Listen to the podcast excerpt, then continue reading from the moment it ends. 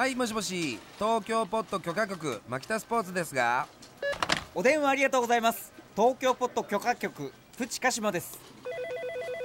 あーもしもし東京ポット許可局のサンキュー達夫です。いつもお世話になっております。東京ポット許可局。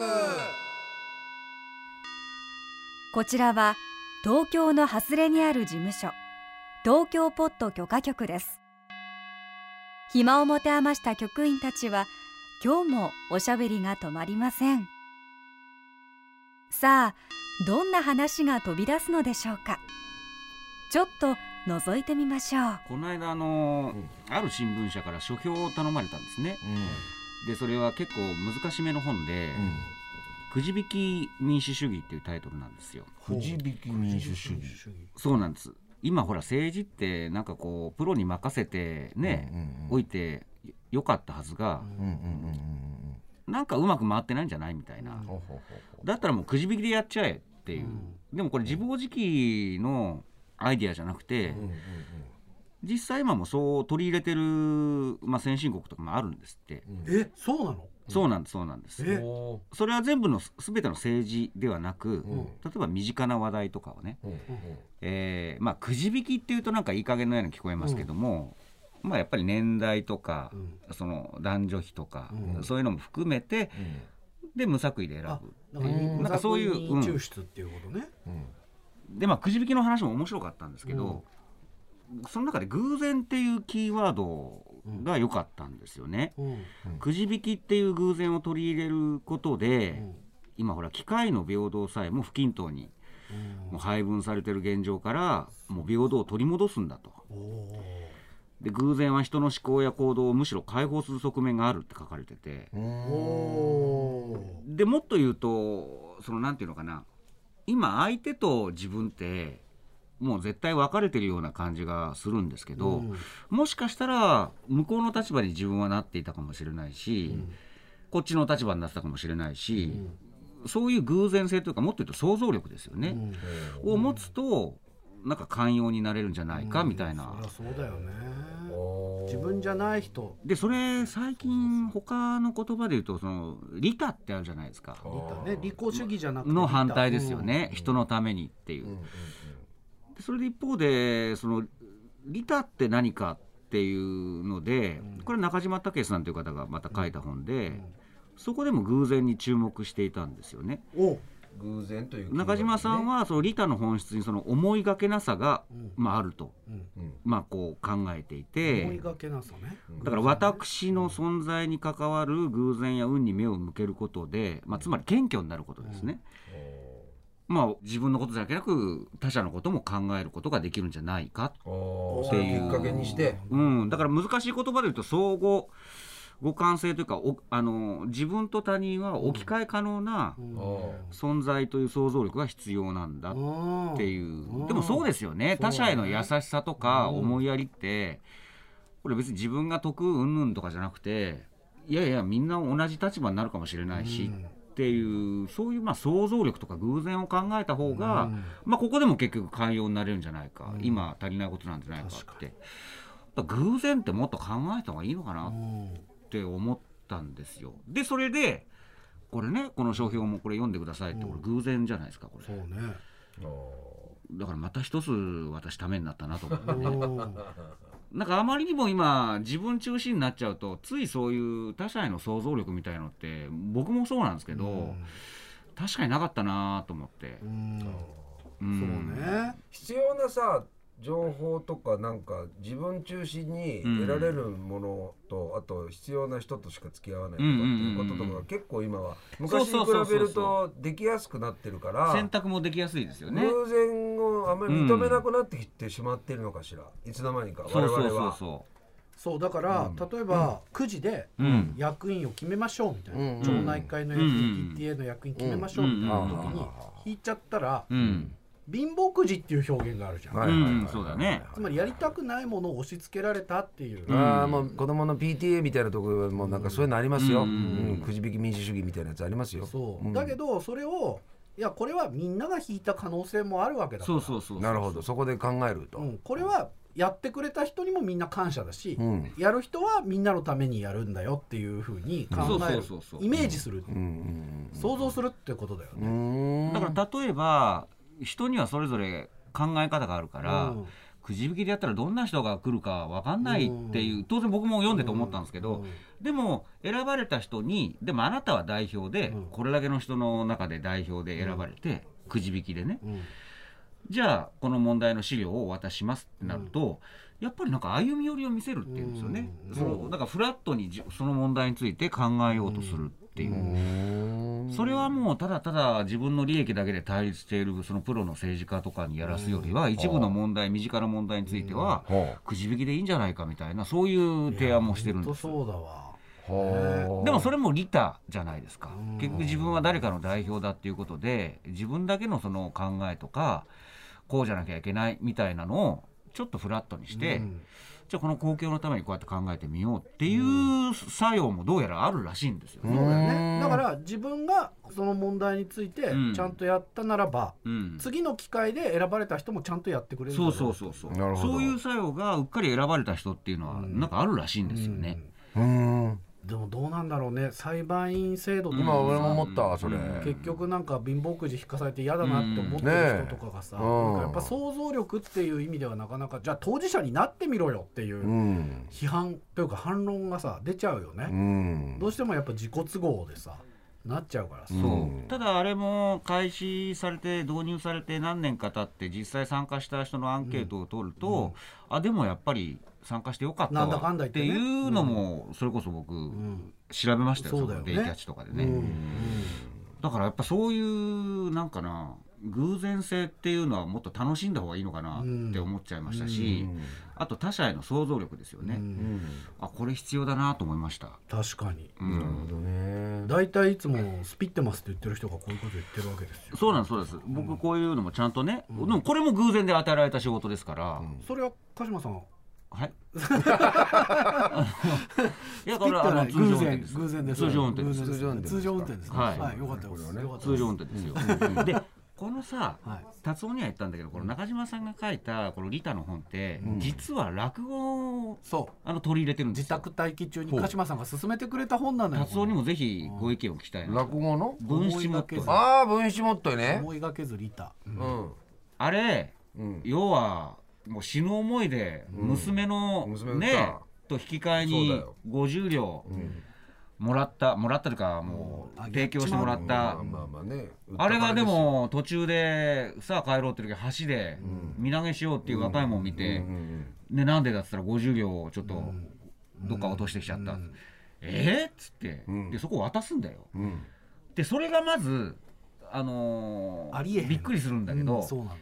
でもまあ結果的にその50両は実はもう先方以後かなんかやったんだっけあれ。で届けてくれて、お前なじゃあなんで50両あるんだ？嘘つくなって言われて、いや実はこういうことでこういう人がいてっつって、でその人はおお金持ちなんだろ？そう。じゃあなんて偉い人なんだ？と、じゃあ娘のその方あの方になった50両もうちでみたいな。もうもうハッピーエンドですよ、うん。ハッピーエンドだ。でもまずあの時50両やれるっていう。そこよ。だからどうしてもこれはいやいやいや。美談として語られるんだけど、うん。男子師匠は特にそこを美談として描きたくなかったんじゃないかみたいな。そうね。そこから始まってる本なんです。へえそうなんだ。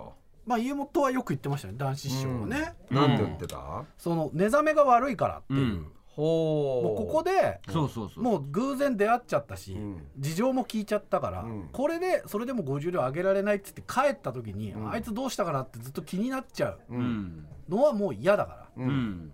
もうここですっきりしたいという、うんうんうんうんっていうことだよね。だからなんで50両やるんだろうね。偉いところを通っちゃったからやるんだけどねって言って、これってその偶然性を中島さんはですよ、うんその全力で受け止めたことが50両差し出すことにつながり、未来の交付につながったっていう。だからいやもう通りがかっちゃった。これももうもう偶然だし、それをじゃあ俺は引き受けたんだっていう解釈の方がただの美談ってするより面白いんじゃないかっていう。でもこれもポイント偶然ですよね。大師匠の解釈ってそれ見方変えると利己的だよねまあね自分のために自分がすっきりするために自分がすっきりするためにっていうことが入ってるんだけどでも結果的には人の役に立っているっていう。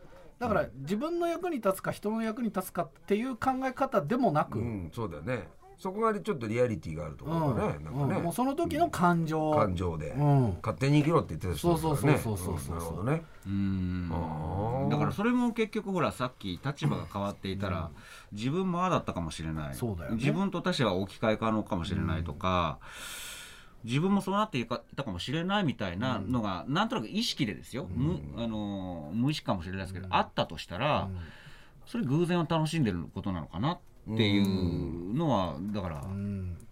書いてあって、かにあそっかと思って。確かに。それはただの美談じゃないですもんね。ね。なんかお前かわいそうだからとかじゃなくて。うんうん、たまたま通りかかっちゃったんだもんっていう。俺あの変な話をするとですね、まあ、20代まああれは24ぐらいの時だし、でしたかね、アルバイトしてたんですけど、今の話で言うと、俺そのなアルバイト生活をしている中でもう一日のルーティンって結構決めててそれも病的なほどに、朝起きてなんかをしてで支度をしてまあバイト先に行って、バイト先もルート配送だから決まったとこしか行かないんですよ、1分1秒自分のタイムスケジュール組んだスケジュールから、えー、それることが嫌なので、もうその通りにしか行動しないの。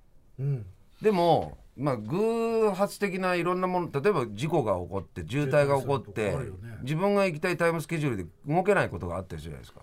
そういうのも絶対許せなかった時代あったんですよ、で家に帰ってきてすることも決まってて、もう着ている服とかも外に外気に触れたものとかを家の中に持ち込むの嫌だから玄関で全部すっぱだかにへー。でそれを家外でこうパッパッパッパッパンって払って、で、えー、とすっぱだかの状態で料理してご飯食べて、でそれを洗濯機に回してうん。きれいにしてからじゃないと俺はもう落ち着かないとか。えなんなのそれ？でもうおかしかったんだ几と思うんですよ帳面すぎたそねんな人？牧田さん。いやだからおかしくなってたんですよ。時はね。で本当に今だからその話聞いて思ったのは今真っ先に思い浮かんだのが、うん。その時の俺もう絶対偶然嫌だったのそうだろうねこうじゃなきゃダメっていうね。ああなるほど。でそれはもうある種もう病的なことでうん。今から思うと。で途中で俺はもうそれやめようって自分で思ってもっと緩くしようと思ったんです、そしたらまあなんかやっぱりガラッと世界がやっぱ変わって見えるんで楽になすった。かなり楽になったよね多分それ。畳み方一つとっても、自分が畳んだ畳み方じゃないと絶対嫌だし友達とか来て物をちょっとずらしたりとかするのも嫌だ怖い怖い怖い。でもいるよそういう人。うんででもも牧田さんいまだにテーブルよく拭いてますよね。名残です。うん。ササスティンサスティン。抜け殻がね。まだあるんです。うん。いやだけど、うん。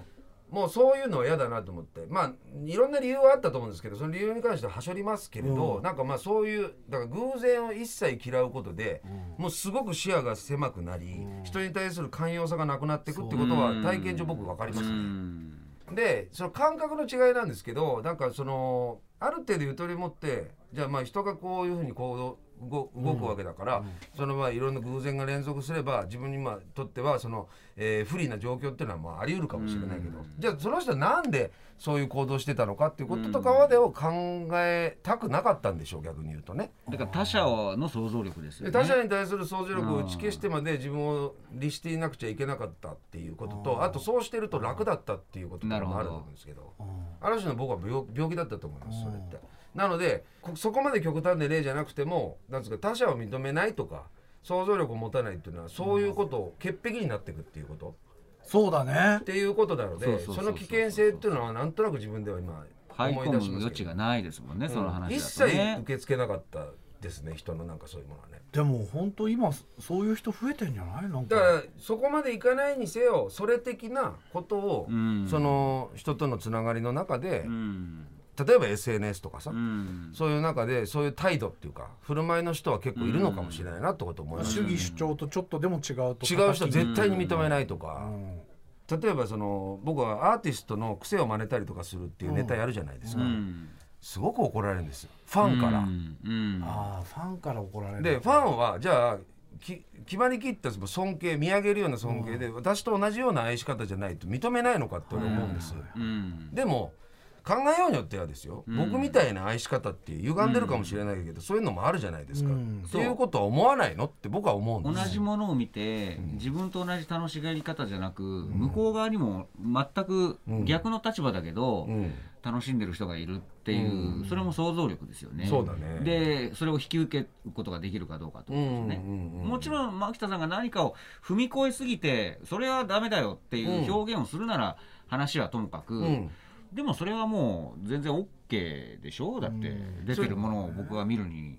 それとさ、なんか俺その役者の仕事したりとかするとさやっぱステレオタイプみたいなものとかにこう当てはめて、ここは牧田スポーツじゃなくちゃみたいななんかすごいなんか汚れが入ったおじさんみたいなこととかって、それだけじゃねえからって俺すごい思ってたんだけど。あ、マキタスポーツってキャラクターを全うするんじゃなくなんかそういうことを言われたりとかすると、なんかちょっとカチンとくる時もあるのよたまには。だけど、逆にあの自分がそのアーティストのさこういうところをカリカチャーしてなんか大きく見せたりとかして大げさに表現したりとかするっていうことも俺は一方でしてるわけだから、俺は逆側から見ればそういういじられ方というかなそういうこととかも受け入れるっていうこと、まあ、パブリックイメージをうまく利そう用するそうそうとかねそういうこととかはちょっと訓練してきたところはあるかなとかって思いますねネタを通してとかねそういうなんか自分のそのエンタメの振る舞いとかポジションとか。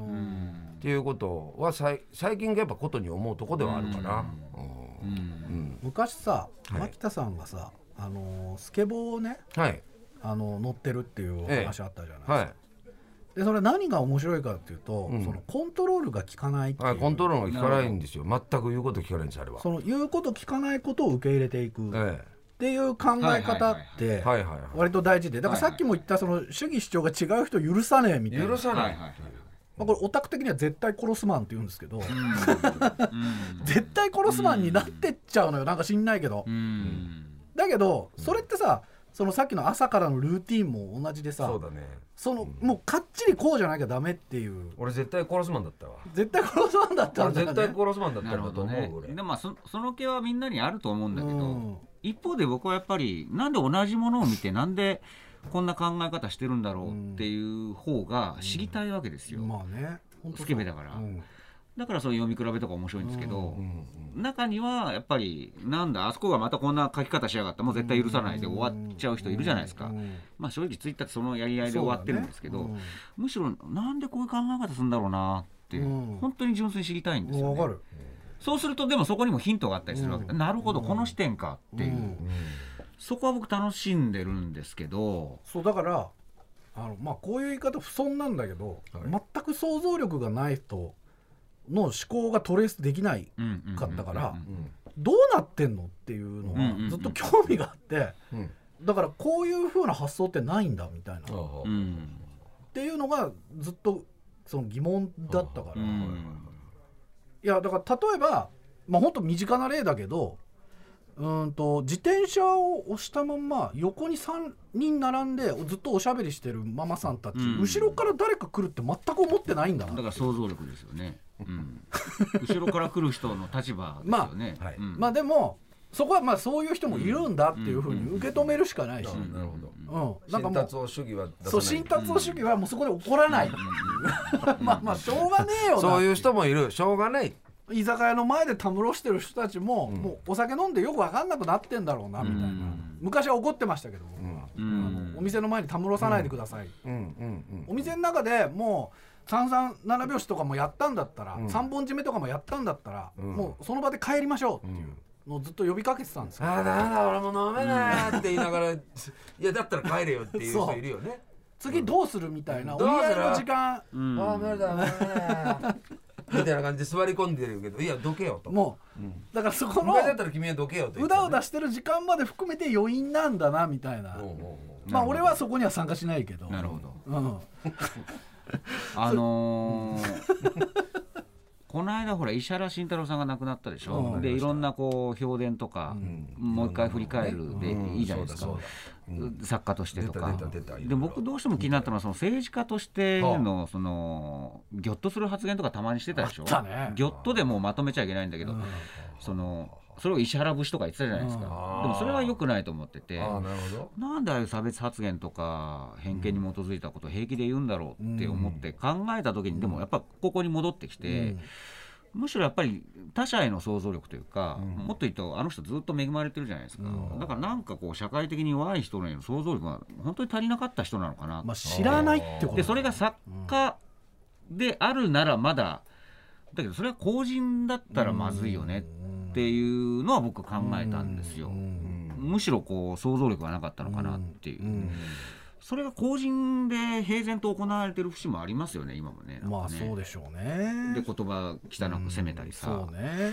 なんでそういうこと言うのかなっていうの多いよね。まあ、もう本当それ普通になっちゃってるからうんね、怖いよね、男子師匠のドキュメンタリーやったじゃん、うんあれでさあのずっと息子さんがカメラ回してたの見たあれ、でスナックかなんかでさよく行きつけの男子師匠がいるところに石原慎太郎さんがいてそこの横に男子師匠がいてさでカメラ回してたらさ「おいカメラやめろバカ野郎どけ!」っつって。うんそしたら男子が「あれ俺の息子だよ」っつって。石原慎太郎がその後ニコそうなのか」っつってニコって。言われてこうやってこういうことしてたんだってこととかすごい見て取れた感じがするよね。そしたらで実際怒るけどその後のさ柔和な笑いとかでさ結構実際あの訃報の後の各紙僕読んだんですけど、ぱりこう身近に接した人は実際接した人はいやあの人本当はいい人なんだとか、なんかチャーミングなんだとか言うんですよ、うん。でそれは別にいいじゃないですか、うん、それチャーミングな瞬間だっただけど公人として考えたらそれやばくないと思うんですよ、うん。だって身近に接してる人には優しくて、自分の想像の及ばない人、対局の人に対してはバッサリ冷たいことを言う、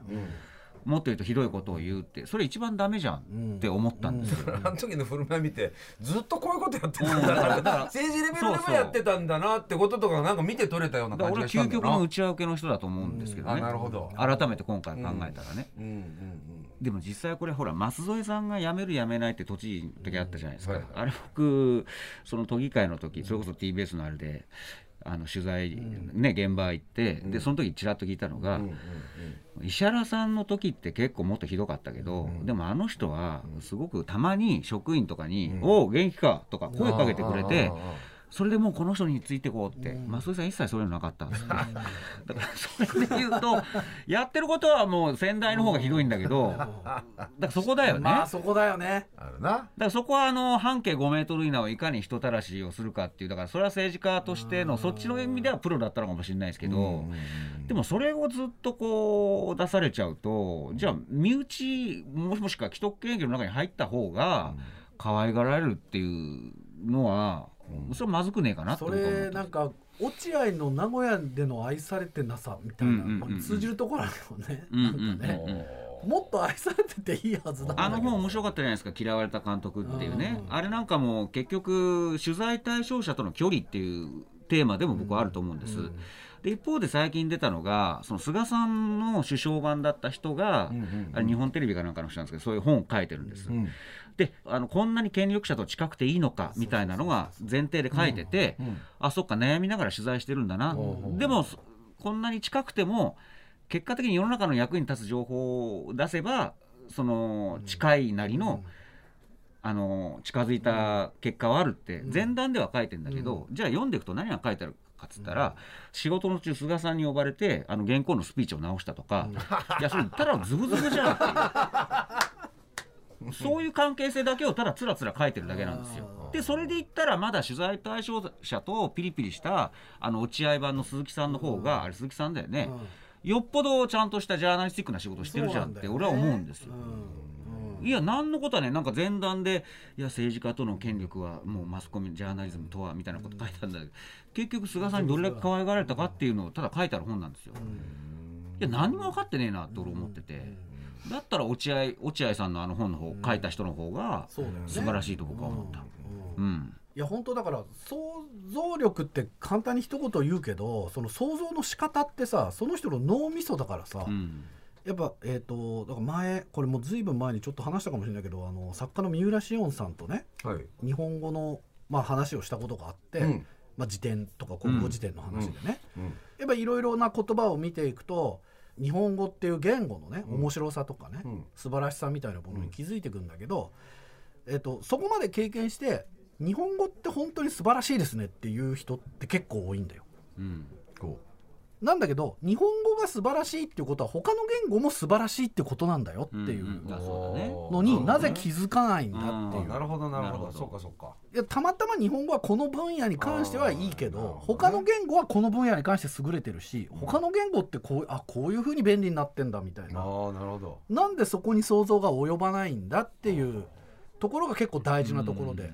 結構あ日本語素晴らしいうちの子素晴らしいで終わっちゃってるみたいな人が多いんじゃないかっていうねまあでも想像力って難しいよな。想像力と偶然ね、まあこれ想像のを取り仕方がや入れたらっぱねそうですよ。一方向的になっていくというかさ自分流の想像力しかなくなっていくから。